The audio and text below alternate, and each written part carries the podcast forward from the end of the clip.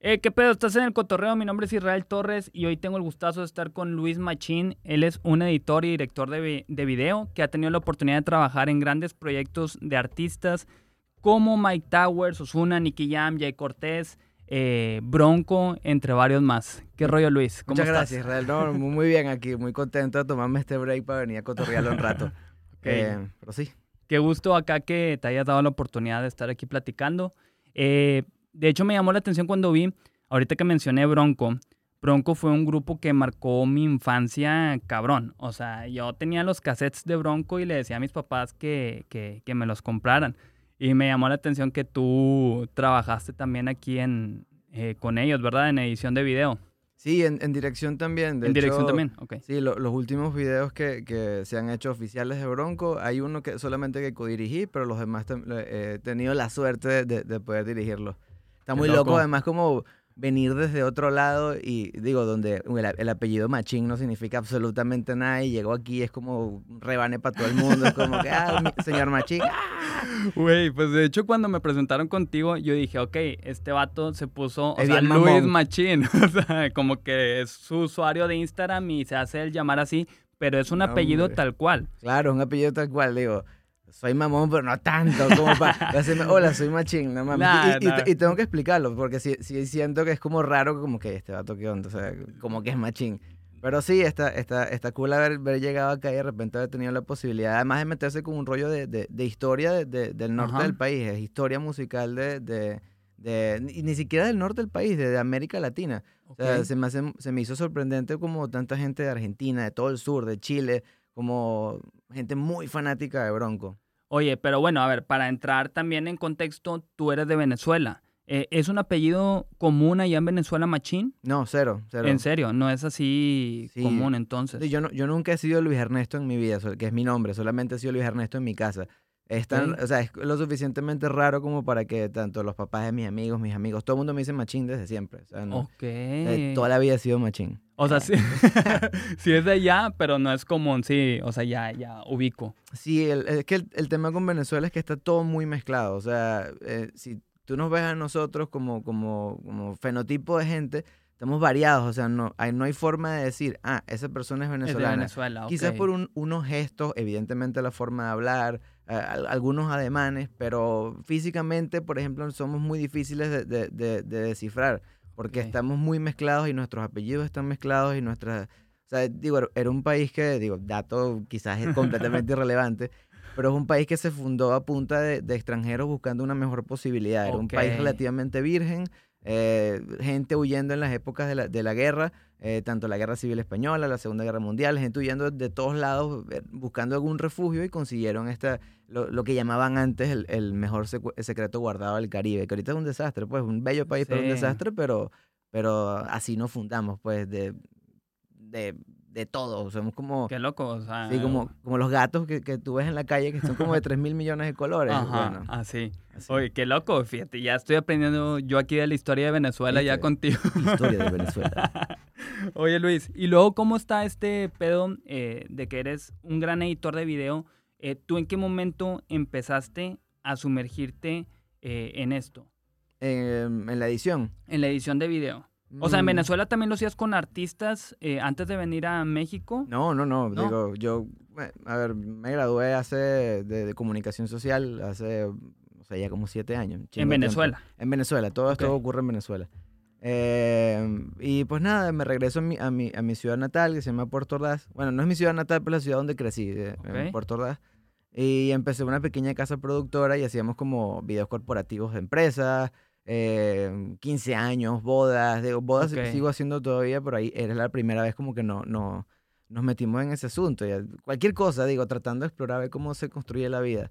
Y pues nada, des- desde... Desde ahí ya traías ese tema de, de la edición. Sí, desde la universidad, de hecho, de- desde la universidad descubrí que, que me, me, me tripeaba mucho la idea, o sea, me disfrutaba mucho la idea de, de- de editar, de pegar imágenes, de, de experimentar y de mezclar, como, eh, y siempre un tono muy experimental, o sea, no- pero, pero, pero el, tema del- de los artistas y todo este rollo es, mm, es muy nuevo. Ah, ok, es, Son- es, es muy reciente. Son dos años, dos años, no mentira, un año. Es un año en el, en el que todo se ha revolucionado como a una velocidad demente. En serio, Oy, pues qué chido, o sea, y qué loco. Y luego, ¿cuál fue el motivo por el que te viniste de Venezuela a Monterrey? Bueno, primero... O por- a México. Eh, No, llegué aquí directamente a Monterrey Monterrey, directo. pero la verdad es porque Venezuela está de la verga, ¿sabes? Y como no, Ok. no hay como mucho, mucho futuro, digo, para menos alguien de mi oficio, eh, Está complicado. está muy complicado, o sea, desde hace unos cuantos años está prá- prácticamente imposible. Y tengo una gran amiga que también es de, de, de Puerto Ordaz, que trabajaba aquí en una empresa que se llama Meraki Weddings. Eh, el- proyecto estaba empezando y él me dijo un día como, mira, nos hace falta alguien que edite, que registre, hace falta alguien aquí. Y fue como, ok, déjame pensarlo. Al día siguiente como, por favor, ya, me voy. O sea, como sea, lo que sea. O sea, voy. un día para otro fue de que. Sí, y al mes ya estaba aquí. ok, muy bien. Y entonces entraste con tu amiga acá editando. ¿Y qué tipo de ediciones hacías ahí? ¿De Eh, qué era la empresa? O, o eran ediciones ahí muy generales de lo que cayera? Al, al principio, o sea, el, el- el proyecto en teoría era como un asunto de bodas, que ahorita sigue siéndolo. Meraki, Ok. durante el tiempo que estuvimos nosotros, se convirtió como, eh, creo yo, en una de las principales referencias de videografía de bodas en todo México. Eh, un volumen enorme, con una cantidad talentosísima de gente, porque además trajimos a gente de Venezuela que también está en la misma situación que yo, como una cadenita de gente dura que se, que se viniera para acá. Pero cuando llegué había de todo, o sea, era restaurantes, era mm, baby shower, bautizo, lo que cayera, o sea, era como la empresa estaba empezando y necesitaba como, como, como un empuje inicial, pero siempre con el foco de que fuera un tema de, de, de bodas. Pero tú sigues ahorita aquí en esta empresa. Ah, sí, que si quieres el café con leche. No, no, no, solo, solo manito Negro. negro, sin azúcar ni un coño. Ni Muchas, un gra- coño. muchas gracias. Este. Ah, ok. Te preguntaba, ¿sigues ahorita tú trabajando aquí en esta empresa o ya tú No. estás aparte? No, yo estuve tres años, o sea, primero em- empecé como camarógrafo y videógrafo y después Ajá. cuando esta chica se fue, eh, quedé yo en- encargado como de la dirección creativa de este, de este lugar. Eh, estuve tres años ahí, una increíble escuela, un, increíble lugar de formación y hace dos años decidí independizarme.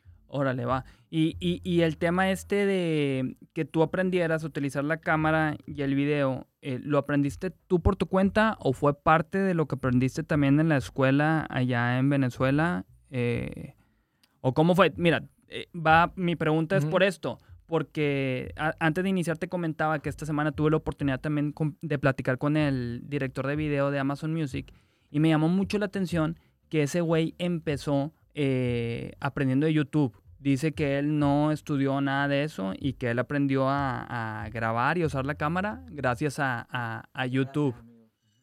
No, no, o sea, me da curiosidad saber cómo fue tu caso, si sí fue parte de tu formación en la escuela, que ahí tuviste algunas bases, o si fue algo que más tú desarrollaste de manera empírica. Mm, las dos, las, Las dos. dos. O sea, sería muy injusto decir que la universidad valió para media verga porque no es así. digo, digo no, no es un buen consejo para la gente que está empezando a estudiar. Eh, pero digo, te dan como nociones muy básicas de muchas cosas. Te ponen el contexto. eh, la universidad te pone el contexto y te dice, ah, existe una cámara. Ah, existen ciertos, ciertas nociones que tú tienes que entender. Y es como, no te las enseñan a profundidad, pero, pero existen ahí. Y ya todo lo demás sí ha sido como Tú lo vas desarrollando. pues sí, tú, tú, tú con tus ganas y con la gente que tienes alrededor, porque además yo también tuve suerte de, de que estuve en una, en una generación como, no sé si aquí, si aquí, si aquí se usa esa palabra, pero bien fajada, como bien, bien puesta. O sea, Ok. como una, una generación como muy activa dentro de, dentro de mi universidad. Mu- que, Muy cabrona creo que sería. Sí, sí, acá. que querían producir, que tenían como, como hambre, sed de conocimiento. Entonces, en- entre todos, como que, por ejemplo, un, un compa que ahorita es fotógrafo, en, en- en o sea, el fotógrafo de, de, de- de- cámaras de, cine y todo el rollo, eh, fue quien me enseñó a utilizar por primera vez una camarita y a Ok. entender más o menos los conceptos y así como pasando la bolita de la información. Pero sí, yo, yo diría que, que es un balance entre las nociones que la universidad te da y las ganas que tienes tú de agarrarlo y en efecto como, como empezar a moverle. Sí, porque sí es algo muy pragmático el tema de la, la cámara. O sea, es una habilidad que pues tú la vas desarrollando cada vez más y la vas entendiendo y le vas dando. Fíjate que es como un sueño frustrado mío también, que no lo descarto porque No, no, sé nada. que lo puedo empezar a hacer y lo puedo llegar a entender y llegar a hacer cosas ahí Claro que sí, interesantes. marico. Ya, es más, ya se acabó esta entrevista. Vamos a ok, vamos a terminarla la chingada. Oye, luego lo que me llamó también la atención, eh, viendo tu, tu Instagram, es que al principio tenías como que fotos editadas, este, y luego ya eh, eh, se empezó a ver tu trabajo de video. O, o sea, al principio hacías puro diseño o, o- porque estas fotos que estaban medio curiosas también, ¿no? O sea, Sí. Ey, eso, eso es como un, un- un- tristemente un, un, un hobby abandonado. ok. Eh, digo, depende del tiempo de las cosas y la vida, la necesidad, como la, la chamba, la feria, el, el asunto te, te, te- y, y de manera negativa te, te aísla de, de esas cosas que te gustan mucho, pero esos collages eran como sí, collage. una descarga, un proyecto personal, más que- era un proyecto como mientras no había nada de trabajo en Venezuela, porque ese proyecto lo empecé cuando, cuando estaba todavía en Venezuela. Eh, pues me daba el tiempo de agarrar imágenes y experimentar y a- experimentar sobre temas que me interesaban. O sea, muchos relacionados sobre la sexualidad, la apertura de la sexualidad, eh, la nostalgia, Venezuela. Ok. Hay como, como estos temas recurrentes ahí que de hecho los quiero vender como NFTs ahora, a ver si esa vaina se vende.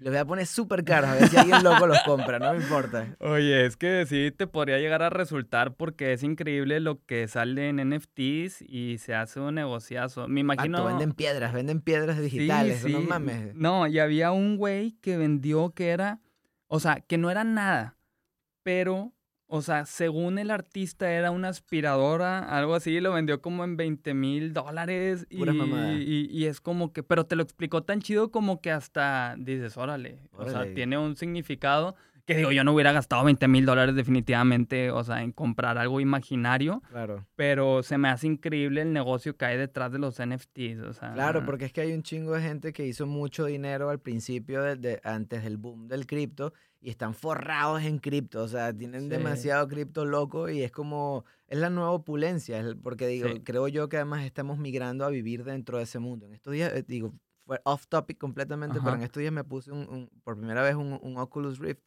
¿sabes? Los aparatos estos de realidad virtual. de- Ah, ok, ya. y, y es como, ah, claro, para allá vamos. O sea, es muy fácil quedarse viviendo ahí. Me acuerdo que mi esposa se los puso y, y estaba como en un ambiente de playita y tal. Y su primera reacción fue tirarse a la- al piso. Sí, estoy en el mar. Y como, a huevo. Y si estaba cabrón, o sea. No, está cabrón y te quieres, o sea, yo me quería quedar ahí un rato más, o sea, en- en- veo muy fácil y sobre todo para generaciones que, que les ha tocado vivir, mm, pienso en mi hermano que tiene 15 años, Ajá. que le ha tocado vivir como encerrados en una casa frente a un- a una, a una pantalla sin contacto, o sea, Allá en Venezuela. Sí, allá en Venezuela. Y, y es como, bueno, no vas a extrañar la interacción humana porque en, en tus épocas como más críticas para la interacción humana, donde coges, donde te emborrachas y donde estás con amigos, no lo tuviste, así que no va a ser algo relevante para ti.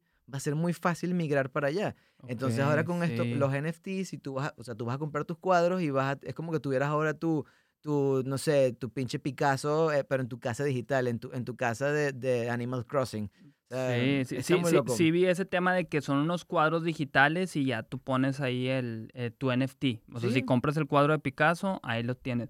Y es el futuro del arte también. O sea, de hecho hay un güey que por él se destapó todo este pedo. Ay, se me fue el nombre, pero fue el primer artista que vendió todo. O sea, él tenía, a, a- a- a lo que vi, como que un día, él por día iba subiendo un arte eh, a su cuenta de Instagram que fue como que una tarea que se puso a él y después de no sé qué tantos años, él se convirtió en el primer artista en vender todo como que su catálogo de arte en NFT y el güey ganó, o sea, una cantidad impresionante de dinero. o Cabrón, sea, cabrón. Y, y está bien loco, o sea, Sí. pues, así que yo sí veo ahí que puede hacer eso con tus collages y quién sabe qué pueda pasar, igual y Chicle y pega, como dicen por ahí. vives en la opulencia también. Sí, también, no mames, la opulencia digital, claro, eso es lo que quiero yo. Pero sí, e- es un proyecto como, como abandonado, digo, en, en pausa quizás, yo espe- espe- quiero pensar que está en pausa, eh, pero es un proyecto como muy personal y que me divertía mucho, la verdad, o sea, porque lo hacía cuando no había nada de trabajo y cuando no había como mucho que hacer, todavía vivía en casa de mis papás y, y es como, bueno, digo, quiero crear cosas, no me, no me puedo quedar como, como, como con, la, con la inquietud de estar, Ajá. de estar creando. Ok, ok, ok. Oye, y luego también veo que tienes una relación que ahorita platicamos también antes de empezar, que recientemente te casaste. Eh, tu ahora esposa es de Venezuela también. También es de Venezuela. Ah, ok. Y está aquí en Monterrey contigo. Sí, chambeamos juntos, de hecho. Eh, Alejandra Valentina es como, digo, es el, el, el, la otra cara de la moneda. Es parte, si, si Machín fuera una empresa, digo, lo, lo que soy yo, eh, eh ella es la jefa realmente, pues es la supervisora de edición, también es asistente, o sea, en los proyectos en los que, que, que dirijo, ella suele ser asistente de dirección, eh, codirigimos juntos, eh, hacemos como todo el trabajo creativo, actúa, canta. Alejandra Valentina, ¿En digo, en verdad es una, es, es, una fuerza, y no digo porque sea mi esposa, pero es una fuerza de la naturaleza. O sea, es como, ah, de hecho, actuó en un video de alemán que debería estar pronto a salir. Okay. Em, es, es, muy buena, la verdad es muy, muy buena en, en, todo lo que se... Qué, qué chido que empataron, o sea, también en trabajo y, y que colaboran en, en, esto. Se me hace muy padre, o sea, encontrar a esa persona con la que te entiendas de esa manera. Sí, digo, eh ha sido un, un, proceso, un proceso largo y duro. Tenemos ocho años juntos, casi ocho años juntos. Una buena cantidad de tiempo. Sí, eh, con sus altos y sus bajos, como todas las cosas en la vida. Eh, pero hemos encontrado un equilibrio para, para, para, tener la vida y el trabajo ahí como, como de la mano. De Balanceado. Hecho, sí, la, la marca de, de, bodas la llevamos entre los dos. Ok, esa marca se llama Amar, ¿no? Amar. A.mar eh, video, vi. Correcto. Que me gustó mucho como que los eslogans que tienen, que vi que hay uno que dice Time Machine Makers uh -huh. y luego me metí a ver los videos lo de que Building the Future Nostalgia. Sí, y... hey, eso está antes del disco de Dualipa. De después de como no mames. Aclarando. No, es que eh, obviamente digo, es Dualipa y Amar. Claro, como, claro. ¿Quién coño se copió de quién? Pero sí. De hecho, sí, obviamente con la palabra de nostalgia sí, sí, sí, sí lo relacioné pero, pero sí te creo que haya sido gracias, primero amigo. acá. Muchas gracias, muchas gracias.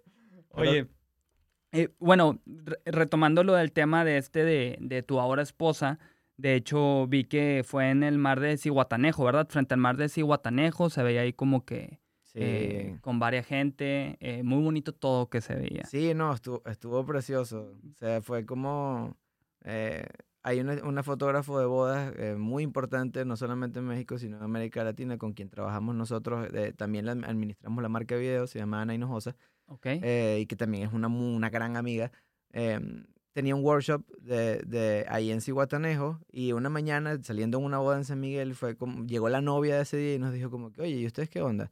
No, pues somos novios y tal. ¿Cómo que novios? O sea, cásense, cómprale un anillo. Y yo como que, sí, sí, vale, compré un anillo. ¿Y por qué no se casan en el workshop de ella? Es como, ah, sí, sí va, nos casamos en el workshop de ella. Y ya, sí, simplemente así. Ah, o sea, así sucedió. Así. No era como que estaba el plan de que fueran ustedes a casarse allá. No, o sea, lo, lo planificamos como un mes antes porque nos pareció muy sensato. Es como que, coño, tenemos tiempo hablando de, de, de casarnos. Vamos a este lugar tan precioso que además es, esa playa es muy mística. O sea, el, el, mar de Ciguatanejo es muy místico.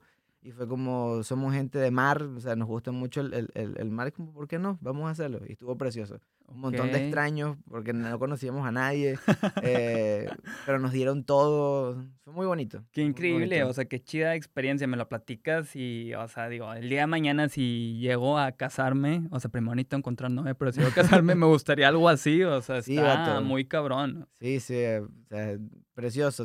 Es como...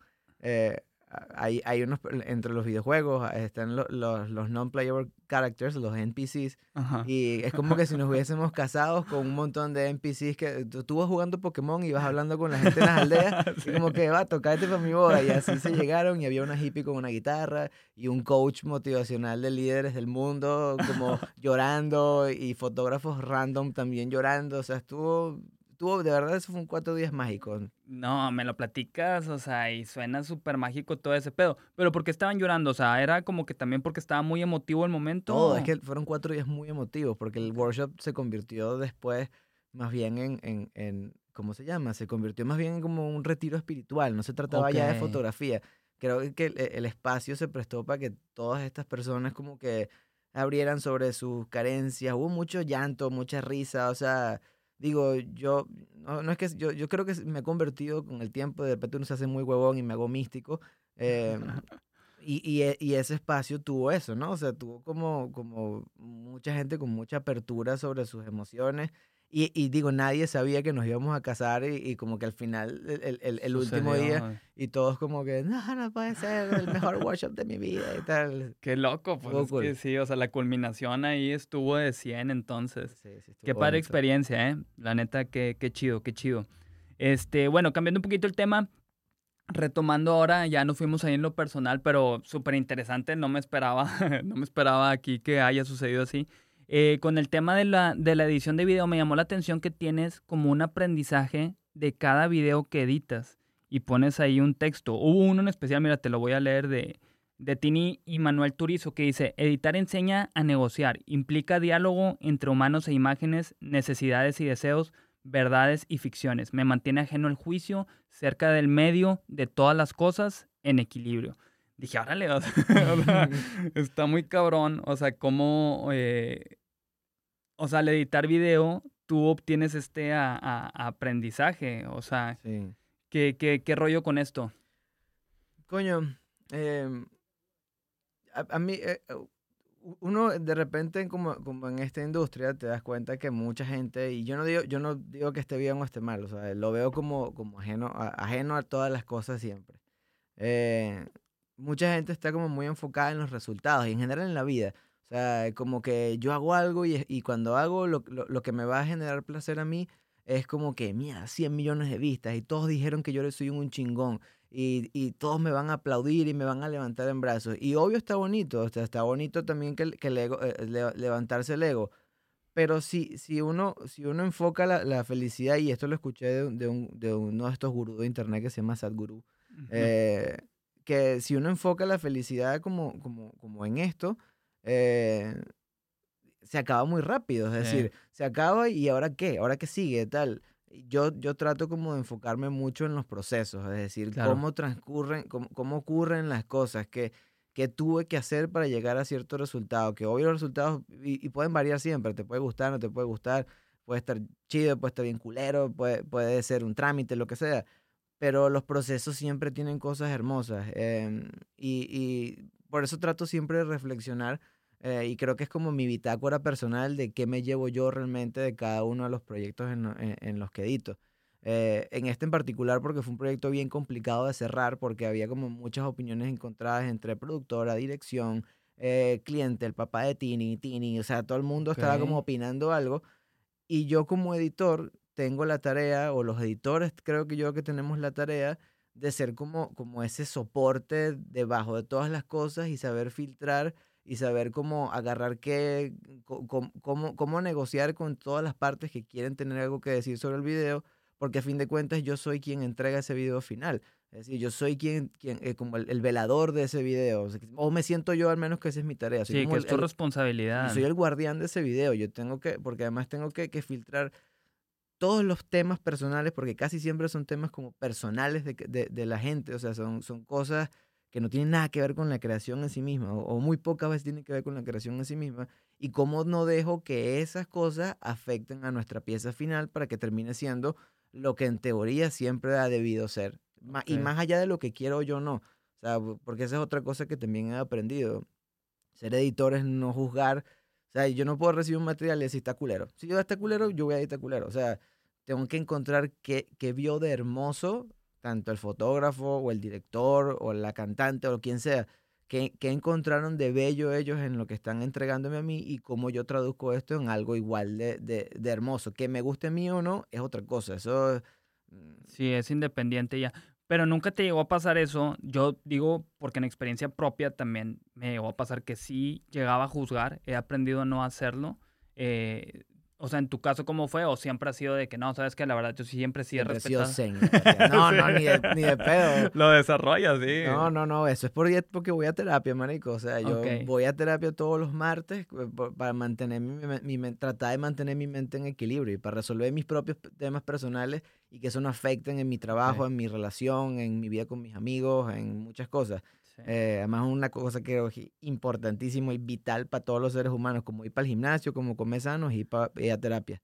Em, pero no, evidentemente, evidentemente no. O sea, yo particularmente, eh, Además, desde la arrogancia de creer que soy la, la, más verga del mundo, he juzgado muchas veces, eh, he cometido el, el, error de juzgar muchas veces muchas cosas. Y me he dado golpes muy cabrones precisamente por eso, por, por juzgar, menospreciar, por, por, y, me han enseñado como que, ah, vato, no, no está bien. Sí. sí, ¿no? Y es algo que vas entendiendo y pues lo vas trabajando en ti a fin de cuentas. Y luego vi que también tuviste la oportunidad de editar eh, el video de Fiel, eh, de Wisin con Jay Cortés. Y vato, o sea, cuando tienes ese poder así de que, vergas, o sea, tengo esto que es oro, porque no, no había salido todavía, ¿verdad? O sea, tú tenías aquí todo esto. Sí. O sea, tú sí lo veías, digo, ya sabemos que ahorita el reggaetón es el nuevo pop, que está bien cabrón, pero no sé, me da curiosidad de que, madres, o sea, ya que sale, ves el impacto que tiene y, y, y que tú trabajaste ese rollo, ¿tú cómo percibes eso? Eh, está cabrón, la verdad está, muy cabrón. O sea, eh, no sé si has visto un meme en el que sale como un vato en la esquina de, de, de una, de una, fiesta, y dice como que ellos no saben que yo edité ese, ese video. Así me, así me siento con fiel. Eh, pero no sé, yo, yo con ese en particular sí sabía demasiado que era un palazo. O sea, es más, y además ese proceso estuvo bien bonito porque fue la primera vez que me sacaron de aquí para editar. O sea, yo tuve que editarlo en Miami, en casa del director. Órale. Y entonces, o sea, en general la energía de, de, de todo eso está, se sentía muy poderoso. Es como, mierda, qué pedo, qué cambio de vida es esta. O sea, eh, tanto que regresamos y, y, y, y, sin, y sin platicarlo, mi esposa también lo entendió. Y cuando llegué tenía una botella de champaña, había eh, comprado ramen y celebramos. Y ese día como fumamos un chingo de moto y bebimos un chingo de... Qué chido. Y escuchando la canción a todo volumen, porque el, el tú estás dura sin ir al gym, o sea, a las 6 de la mañana, tú estás dura sin ir. Es imposible que esto no pegue. Sí, está muy cabrón. Pero sí está, sí está cabrón, o sea, ahí, ahí sí, sí, sí está poderoso saber cómo... Eh, ahí entendí la, la, la, responsabilidad o las posibilidades que tengo yo, porque yo soy un intenso, o sea, yo siempre he sido como muy intenso en, en general con todas las cosas, Em, y, entendí como que, ah, wow, tienes una responsabilidad cabrona sobre, sobre cómo influyes en la imagen de, de, las cosas que se producen, que no es gran cosa, pero para mí es el mundo entero porque de eso vivo y eso es lo que realmente me gusta, ¿no? Eh, y es como, entiendes que como edites, como las, las decisiones que hagas, pueden influenciar a, a, un género, pueden influenciar en, a, a, una, a una... Y digo, yo como editor, como director más cabrón aún, como director es como quienes dirigen eh, estas piezas es como, huevo, o sea, están en control de, de, de, cómo se maneja la imagen, ¿sabes? Sí, claro. Sí, está chido. Sí, y luego, así como esta, bueno, a ver, plática además se me hace curioso, eh, digo, porque pues yo no entiendo este pedo, de que te llevaron a Miami para que lo editaras y te estuvieran ahí dando el feedback directo de que no, esto no, y así, o, o qué rollo. Sí, en este caso en particular eh, era porque es más rápido, eh, era, en este caso eh, el, tiempo de entrega era muy apretado y era mucho más rápido que me llevaran a mí hasta allá a que mandaran un material que se tarda como tres porque días. Porque es material pesadísimo también, ¿verdad? Sí, me tiene que mandar un disco duro, como quieran me tienen que mandar un, un disco Ah, te tienen que mandar el disco duro físico. Sí, ahorita, está, ahorita hemos trabajado un, un nuevo proceso con la gente de Malabar Studios en, Ciudad de México, en la cual ellos reciben material, se arman proxies, o sea, como unos archivos mucho más, ligeros. Eh, ellos me envían esos archivos más ligeros, que tardo yo unas, unas cuantas horas descargando. Yo termino de editar, yo les reenvío esto, ellos reconectan. O sea, una, un flujo de trabajo que está bien interesante, que, que, que nos gana un poco de tiempo. Eh, pero realmente lo más seguro siempre es mandar el disco duro. Eh, porque ahí sí yo tengo el control completo sobre el material, pues, o sea, no, no, hay no hay una cadena adicional, una línea adicional en esa cadena. Pero, pues aquí el tema era que era, era demasiado rap, o sea, era demasiada prisa tenían por sacar el video. Eh, y fui con la gente de Compostela, con Nuno Gómez y Charlie Nelson, que fueron realmente las dos personas que me dieron la primera oportunidad como para entrar en este, en este pedo. Eh, Nuno Gómez y Charlie son de los directores más duros que hay en Urbano. Eh, eh, ahorita en, en, este momento, son de, de, de, Compostela.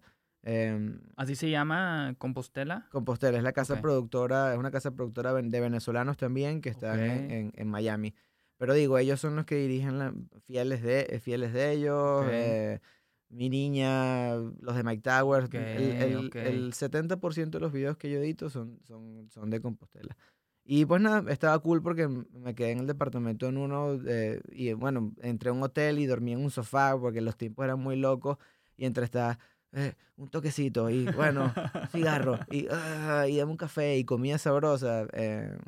Eh, estuvo chido. De hecho, ese proceso me, me, gustó mucho porque el tener el intercambio directo con, el, con los directores, en este caso lo dijeron entre los dos, eh, enriquece mucho la pieza. O sea, es, es mucho más fácil que, que, que, todo fluya a tiempo. Ok, sí, no, qué cabrón y qué chido. Pues, güey, pues es que lo que me platicas es como si fueras un artista, pero acá de la edición. De la edición. Sí, o sea, no cantante, vaya, porque sí termina siendo un artista porque, pues, ahí se ve reflejado en tu trabajo lo que estás haciendo.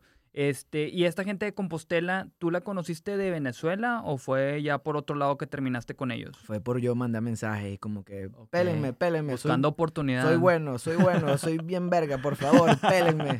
¿Y lo lograste? O sea. Sí, güey. Eh, la, la, verdad es que Charlie Nelson, de alguna, por alguna razón nos seguíamos o, no, o nos teníamos en, en, no, a ellos no los conocía personalmente antes de que empezáramos a trabajar.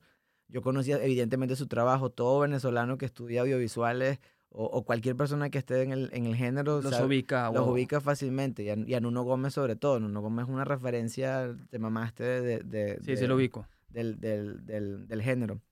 Años en este pedo años en este pedo y, y, y, modificando cambiando haciendo un chingo de cosas. Ellos son como de mis grandes maestros ahorita.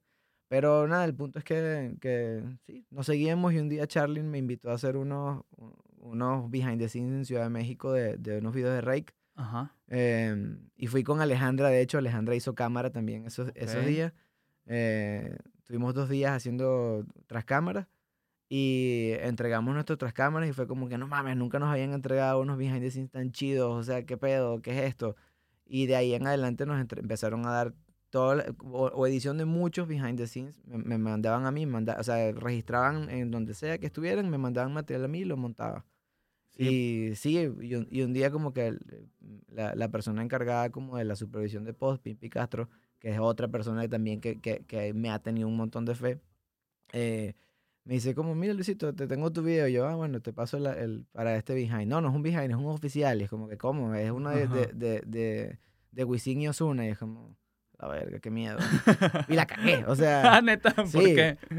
El video quedó chido, el montaje quedó bien verga y tal, pero después vienen unos procesos que yo desconocía. O sea, en ese entonces, porque era tu primer video oficial. No tenía ni puta idea, ¿no? Que tienes que hacer el armado para color. Y porque, porque además ah, hay que hacer una forma especial de armar y mandar ciertas cosas para que las, las compañías encargadas de color eh, puedan recibir el, material correctamente y trabajarlo y tal.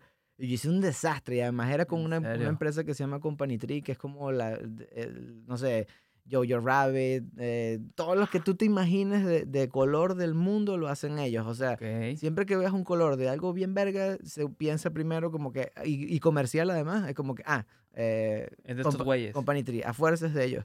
Y era con esta gente y yo la cagué, o sea, y estaba en una junta y, alguien tuvo que meterse en mi computadora con TeamViewer a resolver mis cagadas y yo todo.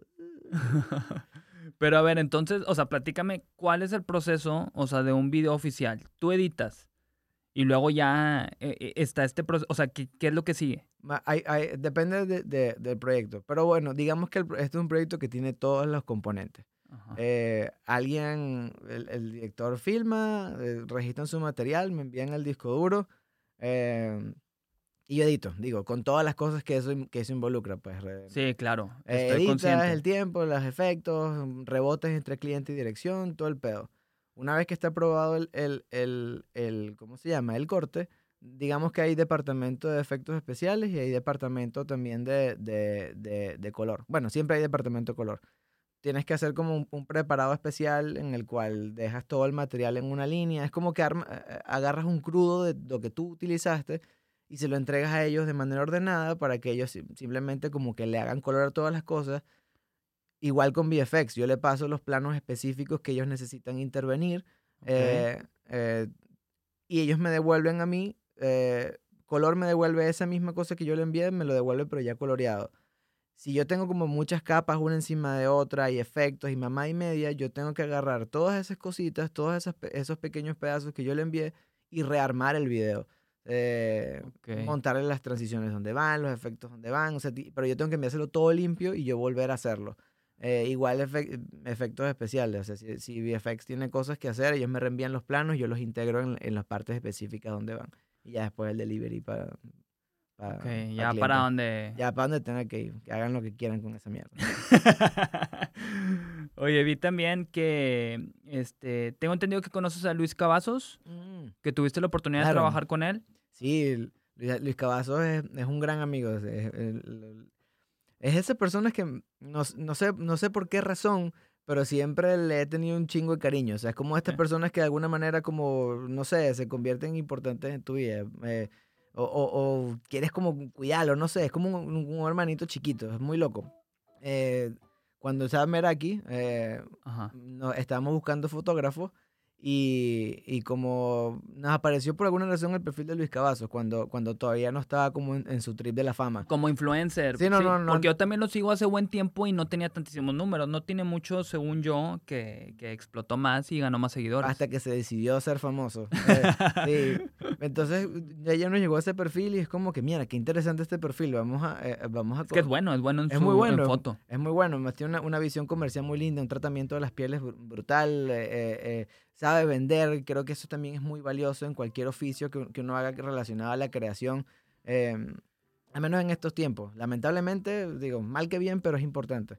Eh, y pues nada, digo, convencimos a, a nuestro jefe ese momento porque no, este güey es muy raro, no sé, no entiendo. raro. Pero vato, por favor, necesitamos gente así en, este- en esta oficina. Gente Eh, rara. Sí, claro, gente rara. ¿Dónde, dónde están los raros? de- de- porque además es una, una oficina muy fresa, digo, con, con- con- no lo digo como de, de mal sentido, Sí. simplemente es un lugar muy fresa, una zona muy fresa, con una orientación muy fresa. Y nosotros como veníamos como a meterle la salsa, como, oye, un poquito, mano, hace falta un poquito. Puede ser, el, puede ser fresa también el malandreo. sí, eh, claro. Y pues nada, de- desde ahí, de ahí en adelante, pues siempre quedamos siendo como, como compas. ¿Sigues trabajando con él o ya cada Sí. quien está más en su rollo? Sí, de hecho, a- eh, eh, ahorita me estaba platicando para un, para un proyecto y cuando ha venido, él, él está en Ciudad de México, pero a veces viene para acá eh, por proyectos también de pública. Nosotros no hacemos mucho, no soy muy fan de la publi, la verdad, pero, pero cuando es con él son procesos bien divertidos, entonces hemos hecho Entras ahí. sí, algunas cosillas de GNC, Ok. eh, sí, cosas de, de, de ok. publi, de, de publi de acá. Sí, ya, ya entiendo. Oye, luego, o sea, entiendo que tienes esta marca con tu esposa de Amar. eh, eh, referente a lo de edición de video, ¿tienes alguna marca, o sea, alguna productora de video o eres tú independiente? Em, Dale, dale, no te preocupes, Luis. Em, lo siento. No, para, para los otros contenidos que no son de bodas también lo hacemos a través de Amar. De Amar, todo, oh, ok, esa es la casa productora. Es la casa y- productora. Y ahí sucede todo, ok. Sí, supongo que en algún, en algún punto tendremos que hacer la ruptura de, de- o, o dejar de hacer bodas y dedicarnos a otro contenido, o, o dedicarnos a otro contenido y, y- y seguir haciendo bodas, o partir la marca en dos. O sea, sé que en algún momento va Ajá. a tocar como ese proceso que también nos pasó en Meraki, en algún momento cuando empezó a crecer y había, y había otro tipo de contenido. Pero todo lo, to- todo lo que sea de producciones nuestras es a través de, de Amar. De Amar, ok, ya. Y también estuviste trabajando en La Tuna, ¿correcto? O sea, ¿llegaste a trabajar con ellos o me equivoco? Sí, lo- los videos de Bronco, de hecho, los dirijo con, Ah, con La con Tuna. La Tuna. Y, y de varias cosas eh, trabajamos juntos, tenemos una muy, una muy buena relación, o sea, y, y sobre todo para temas de, de, de videoclips, lo que se trata como de, de, de pedos de videos musicales. En, en, en Publi lo hemos intentado, pero la, no coinciden los tiempos, o sea, siempre es por, por alguna otra razón, pero tenemos una, una muy buena relación. No trabajo directamente ahí, pero hacemos muchas cosas juntos. Órale, va. Este, pues bueno, mira, me voy a pasar a una sección de preguntas que con esto le vamos a ir dando cierre, Va. pero bueno, ya vemos por qué. Este, a veces se, se extiende poquito. Eh, ¿Cuál es tu mayor aspiración en la vida? Que tú digas, ¿sabes qué? Esta es mi meta máxima eh, o esto es a lo que me encantaría llegar.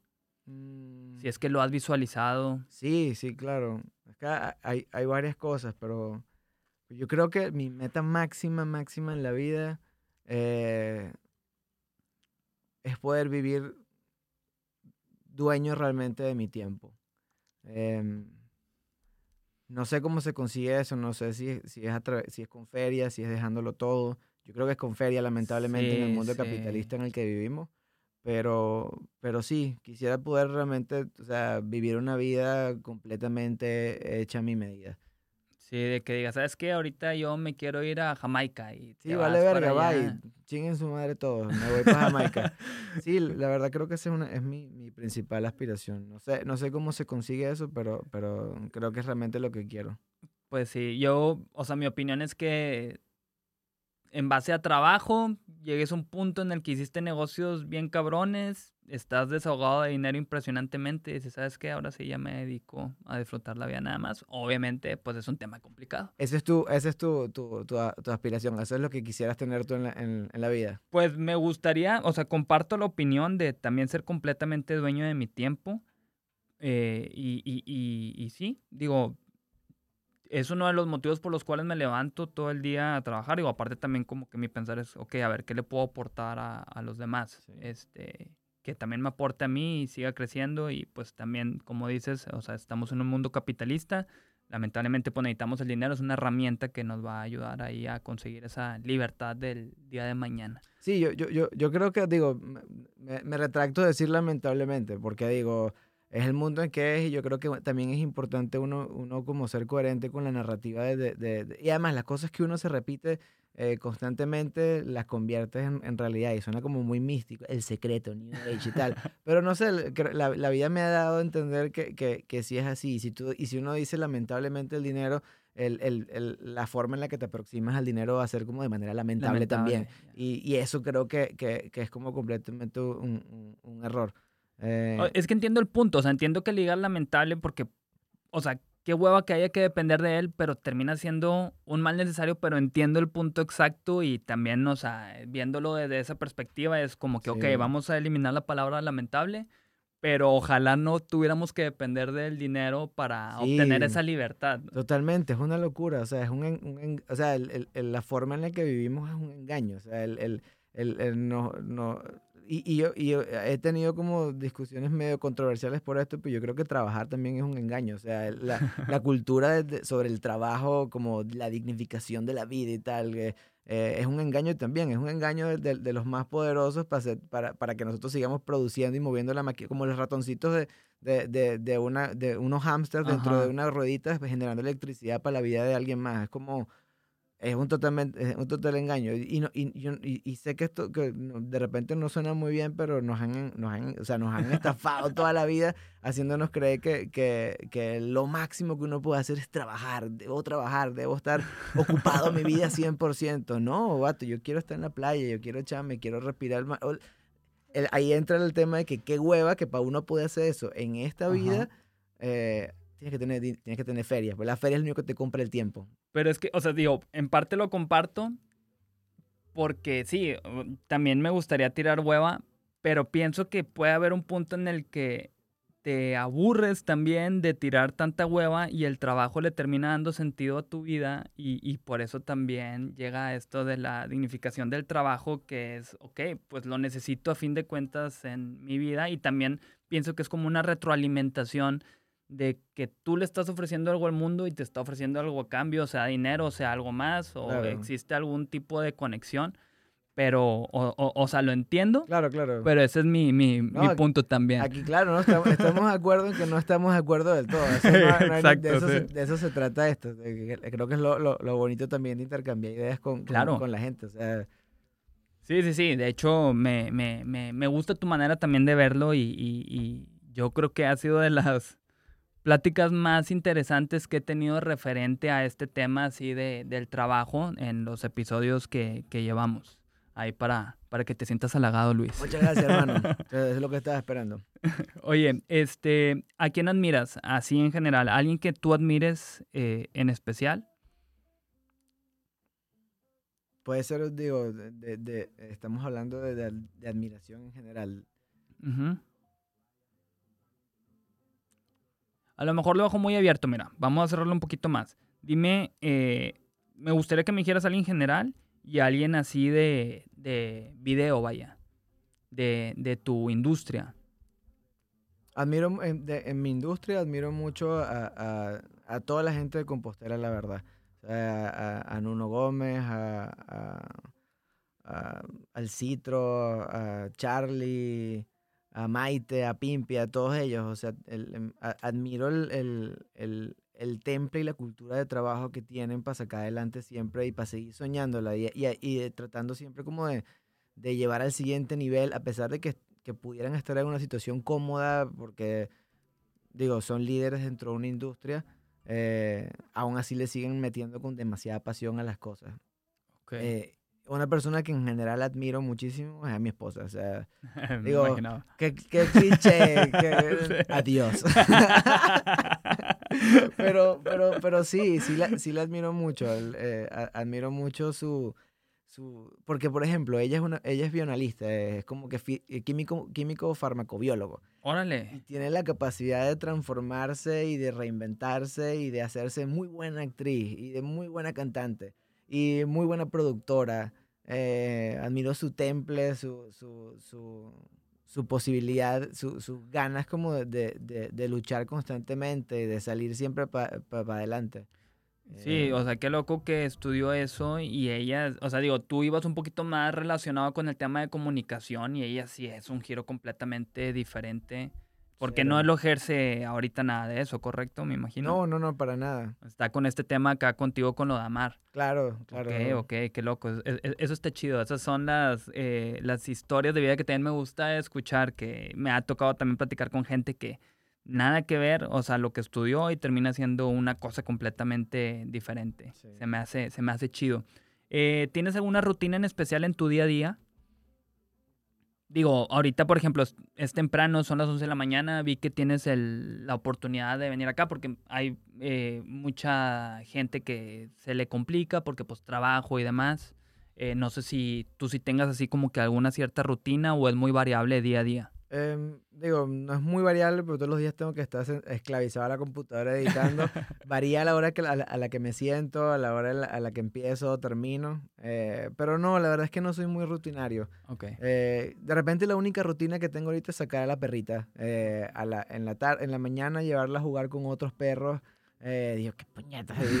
jamás pensé que iba a ir para cumpleaños de perros y todas esas mamadas. y lo estás viviendo. Claro, y está bonito y todo. Y lo peor es que me gusta. Es como que ah, con mi gorrita, bueno, ¿Y eh, tienes mucho con esta perrita? No, no, tenemos muy poco. Tenemos, apenas vamos a cumplir, o acabamos de cumplir un año con la perrita. Es una perrita adoptada. Yo nunca en mi vida había tenido perros. Ok, ok. sintiendo el poder del amor. Es una experiencia, sí. Sí, no mames, como quiero un hijo. pues ya, o sea, ya está para el siguiente paso. ¿eh? bueno, todavía no sé, pero, pero, pero sí, la única rutina realmente que tenemos, la, que nos como marca los límites del día, es a la hora de sacar a la perrita en la mañana y en la tarde. De resto, soy cero rutinario. Fíjate que, que yo tengo tres gatos ahorita. Nunca había tenido gatos en mi vida porque de chiquito, bueno, más bien, sí tuve unos, un, gato de chiquito y resulta que fui alérgico eh, y me quedé con ese sesgo de pensar que era alérgico a los gatos y que no podía tenerlos. Y tiene un año también que tengo, me quedé, se supone que me iba a quedar con uno. Me terminé quedando con dos porque me enamoré de otro que era eh, una hermana del gatito con el que me iba a quedar y lo quise también. Y luego hubo otro gato ahí que, que, que terminé rescatando y tengo esos tres y también es un amor muy único, bien diferente, o sea, hasta se va a escuchar bien exagerado, pero le he dado otra perspectiva a la vida gracias a ellos, o sea... Mm, pero es que, pero es que cómo no, o sea, son, son, o sea, está bien, son mascotas lo que tú quieras, pero son otras criaturas que también existen en este plano y que experimentan la vida desde otro punto de vista, muy, muchas veces incomprensible para nosotros, pero experimentan la vida de, desde, otro, de otra manera sea, los gatos, yo siempre tuve gatos y creo que te enseñan como a ser desapegado, a, no ser necesitado de amor, a saber dar espacios, a, como, a diferencia de los perros que te enseñan como otras vainas que yo no había, no había, no había, no había Sí, los perros sí son como que dependen más de ti, o sea, que, que estés ahí con ellos. Y sabes que está cabrón, que me ha encantado entender a los perros, me recuerdan el propósito de estar vivo, o sea, los perros me han enseñado que trabajar realmente es un engaño, no mames, está todo el día echado y lo que quiere es cariño y dar cariño y, y, se, y se, se, contenta con la presencia de, de, de, otra criatura que no es de su especie, y se contenta con la brisa en el, en el carro, y se contenta con, con olerle el culo a otro perro. es muy fácil estar vivo y ser feliz, marico, es demasiado fácil. Se nos olvida porque no, no, no, tengo que justificar mis problemas con mi papá, tengo traumas que no he resuelto, algo de esa novia que me dejó y tal, mis, mis problemas de identidad sexual. ¡ah! Pero y la verdad es que vivir es, es mucho más sencillo que todo eso. Y creo que lo, lo bonito de los animales es que, ah, bueno, al menos a mí, me enseñan que el propósito de existir en este, en este brevísimo tiempo que, no, que, no, que, no, que nos regalan es sentirse bien y ser felices y llenarse de placer, porque esto igual se acaba, ¿sabes? Como quieras Todo o no, temporal, sí. hagas lo que hagas, para la verga, ceniza te vas a convertir. Sí. Gusanos en, en tus ojos, ¿sabes?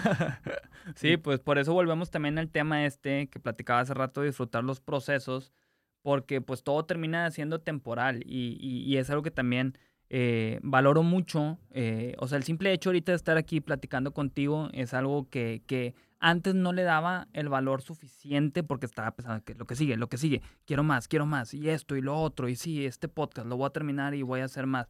O sea, ahorita ya tengo una experiencia completamente diferente eh, de, la vida en general y he aprendido a disfrutar mucho eh, las cosas más sencillas. O sea, ahorita realmente también este, lo he platicado aquí con la gente de la oficina, acá en nuestras pláticas filosóficas, de, de que de las cosas que más valoro es el simple hecho de salirme a correr, irme a sentar al parque y estar contemplando nada más. Cosa que antes no hacía, pero pues era muy inmaduro, no lo veía así y, Claro. y ahorita lo valoro ya hasta de más. Sí, sí, total. Que, que digo, ya también tuve mi racha de fiesta, me imagino tú igual, de salidas y ya te cambia ahí como que el switch en la cabeza. Sí, ya, ya es como que sa- sales y bueno, ¿qué hace toda esta gente? Porque, que es ese paso de TikTok que no conozco. Pero está bien, digo. Con la de fiel tienes ahí para... Sí, to- totalmente. Ves en el anto y todo el mundo como que tú, no sé, no, no sé ni cómo es el, el paso, no, no tengo TikTok, pero, pero, pero No, sí. no- ¿Nunca has consumido TikTok? No, lo- a veces antes de dormir eh, mi esposa sí, sí ve TikTok o Reels y entramos en ese scroll infinito, pero no Sí. sé. Yo en general eh, en estos últimos años he dejado de ser muy consumidor de redes porque realmente no, no, o sea, si voy a invertir mi- el poquito tiempo que me queda libre para algo, no va a ser para estar en un teléfono. Digo, Ok.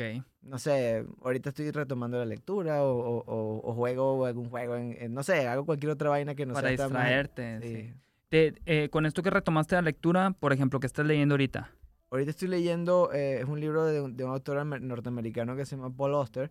El libro se llama Tumbuktu. Está muy bonito. Ok. Eh, es como de, de, de, de este tipo eh, muy inteligente, eh, poeta, medio poeta maldito, que está muy enfermo, está a punto de morir y está buscando a una profesora de su infancia para entregarle toda su obra no publicada y su perrito.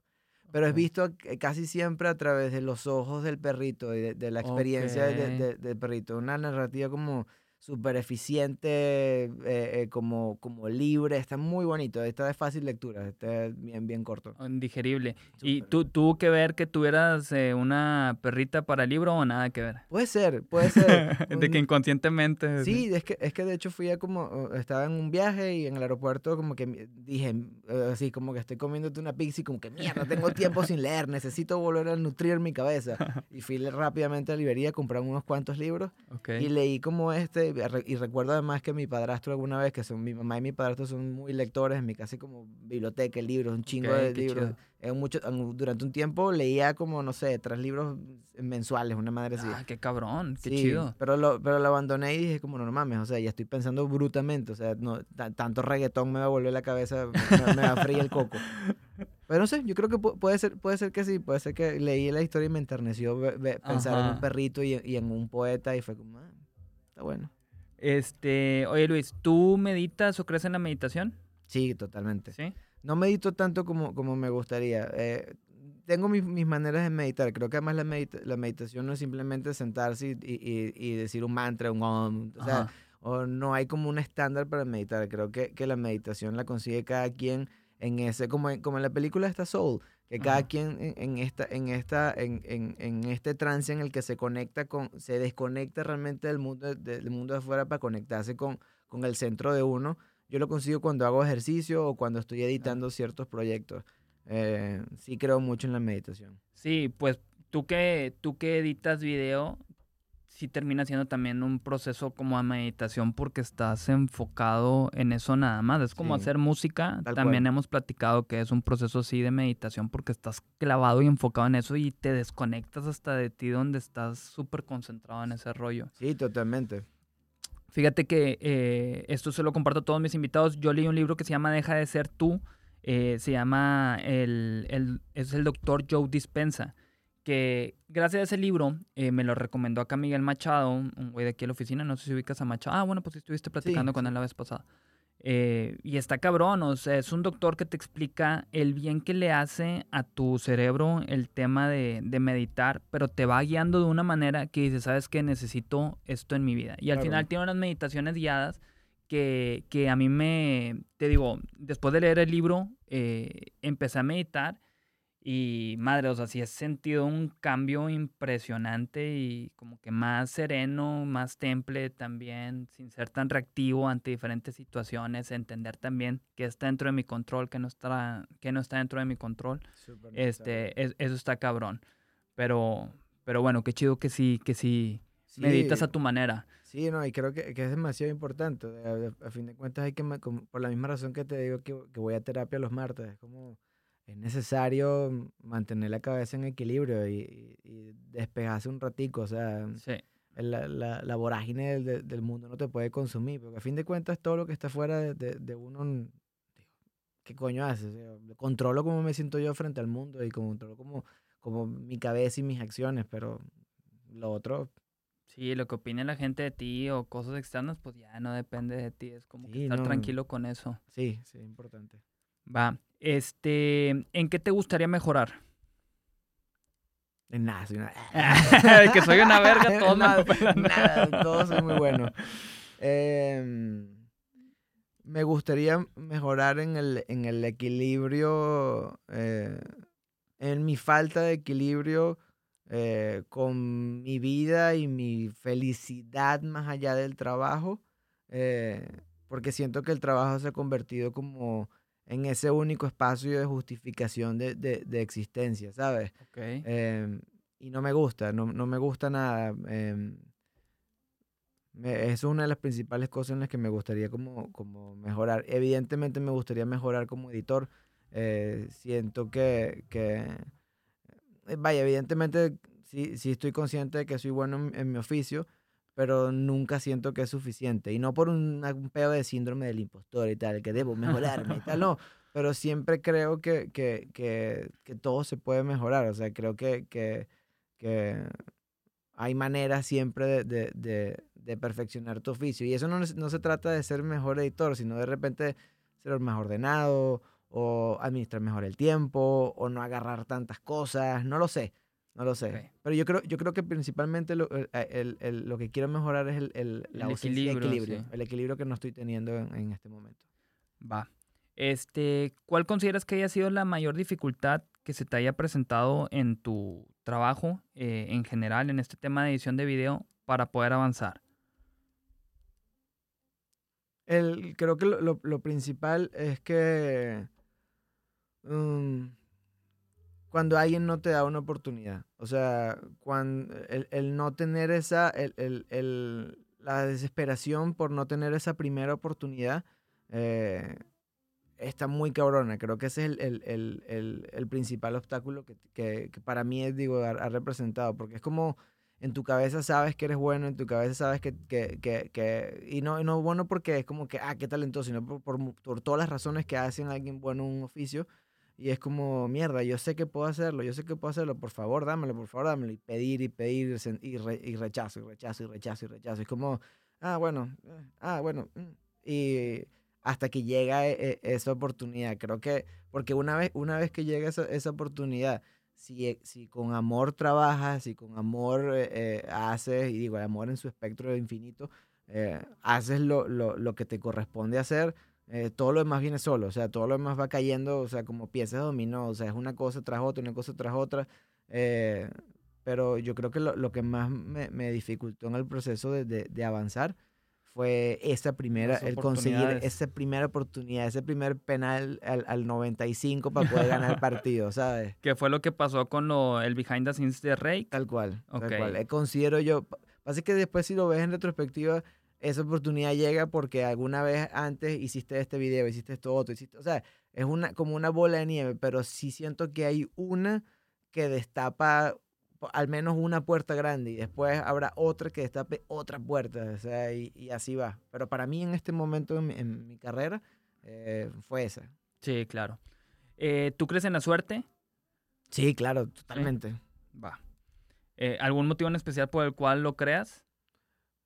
¿O simplemente crees que sí? O sea, ahorita puedes salir y alguien te puede regalar 10 mil pesos o algo así, muy random. O alguien me puede atropellar saliendo, ¿sabes?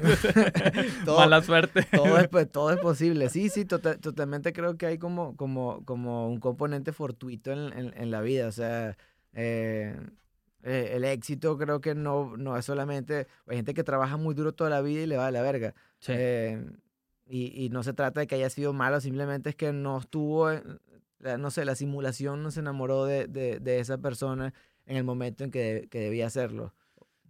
Sí, sí, sí, claro. Es una manera de verlo. Mi pensar es que tú también creas tu suerte, por ejemplo, con lo que me acabas de platicar, con todo tu trabajo antes, te cerraban la puerta en muchos lados, pero, o sea, estabas construyendo esa suerte a fin de cuentas que llega la oportunidad en la que puedes mostrar lo que eh, tu trabajo y la aprovechas también que te abrió las puertas a más oportunidades y pues obviamente tu suerte, pues, porque pueden decir, qué suerte la de Luis que estuvo en el behind the scenes este y le abrió más las puertas, o sea, a fin de cuentas tú construiste eso. Se me, se me había olvidado que, que pensaba, estoy totalmente de acuerdo contigo, o sea, evidentemente hay, hay un componente fortuito, pero tú no, o sea, vaya, volviendo al fútbol, porque el fútbol creo que puede explicar todas las cosas. Eh, si, si tú no, no le pegas al arco, es imposible que metas el gol. O sea, de repente en algún momento vas a meter el gol que va a ser Puskas y va, ah, te mamaste, ganaste el premio del año.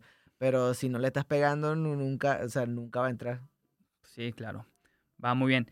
Este, un consejo que te hubieras dado a ti mismo, eh, si pudieras regresar eh, en el pasado y te pudieras dar un consejo cuando ibas iniciando en este mundo de la edición, de director, algún consejo que tú consideres clave que te hubiera facilitado, eh, pues tal vez llegar a donde estás ahorita, ¿cuál crees que sería? Mm. Yo creo que sería, sería eh, bueno, un par de cosas. Primero, eh, disfruta los procesos. O sea, he aprendido a disfrutar los procesos a medida que, que, me hago más grande. Mientras más, cuando estaba más, más, morro, no, o sea, evidentemente no pensaba para nada en los procesos. ¿Cuántos años tienes, Luis? Yo tengo 30. Ok, Voy para 31 este año. Yo estoy chavo todavía. En la flor de la juventud. La flor de la juventud, los mejores años de mi vida. Los 30 son los nuevos 20. No mames, los 30 están increíbles, joder. No sé por la gente como que no quiere cumplir 30. No, cumple 30, están bien verga. Te va a cambiar la vida. Datos, son los mejores años. Empieza, ya, empieza, creo que empieza el proceso en que te vale verga demasiadas cosas y estás enfocado en, en, en, en empiezas a enfocar en ti. Bueno, al menos para mí fue así. Pero sí, diría que, que, que disfrute los procesos. Le me diría que no juzgue. Eh, y me diría además que sea honesto. Ser honesto creo que, que es un, consejo, un consejo clave. Y honesto con contigo mismo, honesto con los demás, honesto con, con lo que te gusta, con lo que no te gusta. Eh, honesto, o sea, ser honesto con en el, en el, en el la definición más amplia que puedas encontrar de lo que es la honestidad, sea honesto. Va, perfecto. Y eh, ya por último, ¿a quién se te haría chido que invitar al podcast que sea de acá de Monterrey, alguien que tú conozcas, que tú ya sabes que tal vez esta persona estaría bien? Ay, güey, tanta gente, tanta gente dura aquí en Monterrey.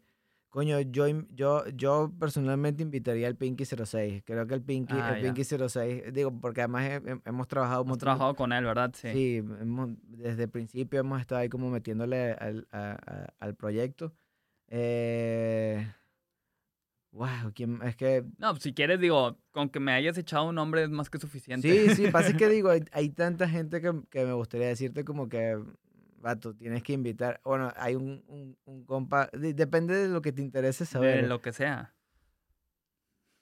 Yo estoy abierto a lo que sea. O sea, güey, es que hemos tenido TikTokers, o sea, bien cabrones. Hemos tenido a DJs bien pesados, productores musicales, gente de la industria musical. Este, o sea, ha estado muy variado, videógrafos. Digo, esta semana me llamó mucho la atención, güey, porque te digo, estuvo el director de video de Amazon Music y luego estabas tú ya programado, el director de video de Amazon Music fue el martes y no estaba contemplado, pero se presentó la oportunidad y fue como que vamos a darle. Ah, Y de que, órale, en la misma semana salieron, o sea, dos personajes que eh, trabajan ah, con video, con, sí, con video. Y, y se me hizo loco, o sea, realmente no hay como que una línea, eh, sino simplemente es pues conversar de que, a ver, cómo lo hicieron para llegar a eh, historias reales, o sea, de éxito, de, de cómo llegaste tú y que estás bien cabrón y has trabajado con un chingo de raza, en proyectos de raza bien pesada, está interesante descubrir todo eso. Y luego que vienes de Venezuela, o sea, está cabrón. Yo, bueno, yo digo, sí diría que, que estaría interesante de repente Pinky para, para escuchar la, la, la, la voz de una nueva generación que está intentando, que, que, que está haciendo como, como cosas desde abajo y sin absolutamente, digo, sin absolutamente na- nada de, de, de, de espacio de difusión. O sea, está, está interesante para mí escuchar la, la, como las voces de esta, de esta nueva generación que está intentándolo y sus razones. Te, te, te gusten te- o no, o sea, es como, creo que estaría cool. Fíjate que Pinky eh, hace unos años, eh, yo creo que serán unos cuatro años, cinco años, yo tengo, bueno, tenía un estudio eh, por el TEC de Monterrey que se llamaba DJ Spot. Ok. Y tengo un recuerdo ahí que Pinky se llegó a acercar en su momento, que para trabajar ahí en sus producciones, pero eran sus meros comienzos, o sea, y realmente ya como que hubo falta de comunicación, ya no tengo claro qué fue que ya no, o sea, nunca se dio la oportunidad de que trabajáramos, pero sé que llegó a ir al estudio este que tenía Sí. ahí, ahí en el TEC, luego lo veo ahorita y digo, órale, este güey qué loco, o sea, ha avanzado cabrón, Claro. con su y- proyecto le está echando huevos. Y, y está chido ver, ver cómo, cómo la gente se, se enfoca en, en seguir dando. Y porque tú, el- alguien que no, que, o sea, usualmente tú ves a alguien y tú dices como que, ah, no mames, qué chido. Eh, o qué suerte. O, ah, no, porque, porque le, le, le- le metieron feria a su proyecto, pero no sabes realmente eh, cuánto tiempo la gente pasa dándose. Yo, yo pienso, por ejemplo, en Michael Jordan, cuánto tiempo tardó en Ah, ganar realmente su, su, su primer campeonato. Y es como, vato, o sea, es- está siendo el mejor del, del mundo durante un montón de años y aún no puedes ganar. Y aún, o sea, y necesitas todavía tener ese título para poder demostrar que eres el fucking mejor del mundo. Messi tratando de ganar el mundial. Eh, Y está bien enfermo, hablando de Michael Jordan, o sea, como el güey, los huevos que le echaba detrás de qué es lo que nadie veía y eso Ujú. es todo, o sea, Todo. la- yo vi The Last Dance y cuando se terminó fue muy triste porque, no se quería que se terminara. ya sé, Estuvo muy inspirador. cabrona, sí, está muy cabrón ese güey. Oye, pues bueno Luis, con esto cerramos. Muchas gracias por a- haber aceptado la invitación. Espero tenerte ahí más adelante nuevamente y platicando de más cosas de la vida, de tu trabajo y demás. Claro ¿Va? que sí, amigo, hablando de, de finanzas y stocks. de NFTs, ya que en- tengas tus eh, sí, NFTs. NFT así con lentes y la madre. Con ya trajeado. sí, ¿verdad? exacto, por favor. Oye, güey, eh, tu Instagram, eh, ¿cuál es? Para que vean tu trabajo. Arroba piso bajo Luis Machín. O bueno, pones Luis Machín y, sal, la- la cara es el monito de cementerio de mascotas. Ok, ahí está, para que sigan al buen Luis. Pues nos despedimos. Nuevamente, gracias, Luis. Gracias a todos los que se quedaron hasta el final. Sobres. Bye.